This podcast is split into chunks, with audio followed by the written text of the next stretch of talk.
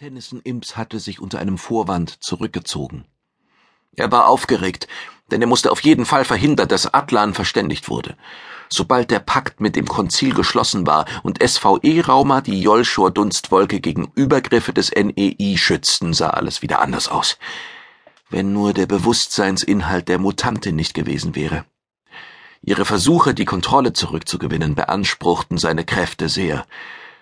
Tennyson Imps war sicher, dass seine Brüder und Schwestern auf Tatlon die Mittel besaßen, ihn von dem lästigen Bewusstseinsinhalt zu befreien. Er hatte deutlich gespürt, wie Bettys Kraft beim Anflug auf Tatlon schlagartig abgenommen hatte. Das konnte nur auf äußere Einflüsse zurückzuführen sein. Tennyson Imps öffnete den Koffer, der Bettys Spezialausrüstung enthielt.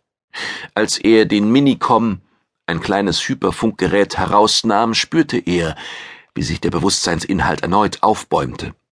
Der Angriff war so stark, dass er vorübergehend seine Umgebung nicht mehr wahrnahm. Schwer atmend schaltete er dann den Minicom ein und richtete den Abstrahlkopf nach seiner Erinnerung auf die Position aus, an der sich die Hyperfunkzentrale von Tatlon befand.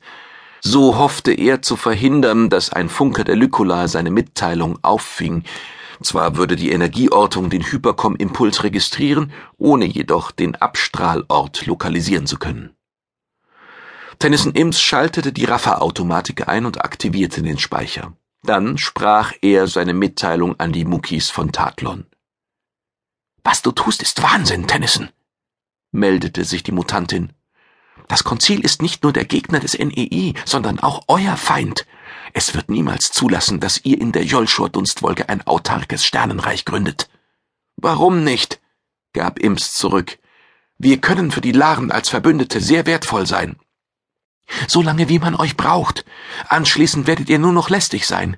Warum arrangiert ihr euch nicht mit dem NEI? Atlan wird sich der Erkenntnis, dass ihr Menschen seid, nicht verschließen. Tennyson lachte bitter. Er kann nicht zulassen, dass alle Muckis nur noch das tun, was sie selber wollen. Folglich wird er uns als fehlgesteuerte Menschmaschinen bezeichnen und alles versuchen, uns zur Raison zu bringen. Der geraffte Spruch ging schneller als ein einzelner Gedanke hinaus. Tennyson warf das Gerät danach in den Abfallvernichter, um zu verhindern, dass die abklingende Streustrahlung doch noch eingepeilt wurde. Auf dem Schirm des Intercoms wurde Entron Lakulei sichtbar. Kommandantin, sagte der Pilot erregt, die Ortungszentrale meldete, dass vor wenigen Sekunden ein geraffter Minicom-Spruch nach draußen gegangen ist. Minicom? fragte Tennyson Imms mit gut gespielter Verwunderung. Warum fragen Sie nicht über Rundruf? Dann klärt sich die Sache schnell. Ist Ihnen nicht klar, dass die Ortung nur bedeuten kann, dass jemand die Mukis über die geplante Flucht informiert hat? Lakulei war ungewöhnlich laut geworden. Wer sollte so etwas tun, Entron? Entgegnete Imps. Das frag ich mich allerdings auch. Plötzlich weiteten sich Lakuleis Augen. Nur ein Muki kann Interesse daran haben, dass Atlan nicht informiert wird. Sie sind der einzige Muki an Bord. Und Sie wissen Bescheid, dass wir den Inhalt des bewussten Funkspruchs kennen. Was haben Sie mit Betty gemacht, Imps? Tennyson Imps lächelte verzerrt. Ich dachte nicht, dass Sie mich so schnell durchschauen, Entron. Aber das nützt Ihnen wenig. Sie können nicht gewaltsam gegen mich vorgehen, ohne Betty in Gefahr zu bringen. Sie ist so stark geschwächt, dass sie sich wahrscheinlich schon im Hyperraum verflüchtigen würde, wenn ich unter Paralysatorbeschuss geriete. Sie sind ein abscheulicher Verräter, schimpfte Lakulei. Ich sorge dafür, dass Sie Ihrer Strafe nicht entgehen. Wir starten sofort. Die Verantwortung übernehme ich, und wenn wir sterben, werden auch Sie sterben, Imps.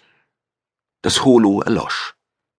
Auf Imps Stirn perlten Schweißtropfen, als er hörte, wie die Impulstriebwerke ansprangen. Wenn dem Schiff der Start gelang, würden seine Schwestern und Brüder es mit den weitreichenden Transformgeschützen abschießen. Die Aussicht dabei umzukommen erfüllte den Mucki mit panischer Angst. Er rief in der Zentrale an.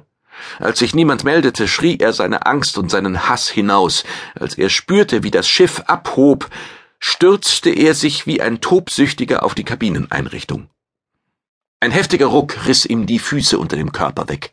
Tennyson Imms stürzte und hörte noch im Fallen, dass die Triebwerksgeräusche erstarben. Da begriff er, dass der Start mit Hilfe von Traktorstrahlen verhindert worden war. Seine psychische Anspannung löste sich in ein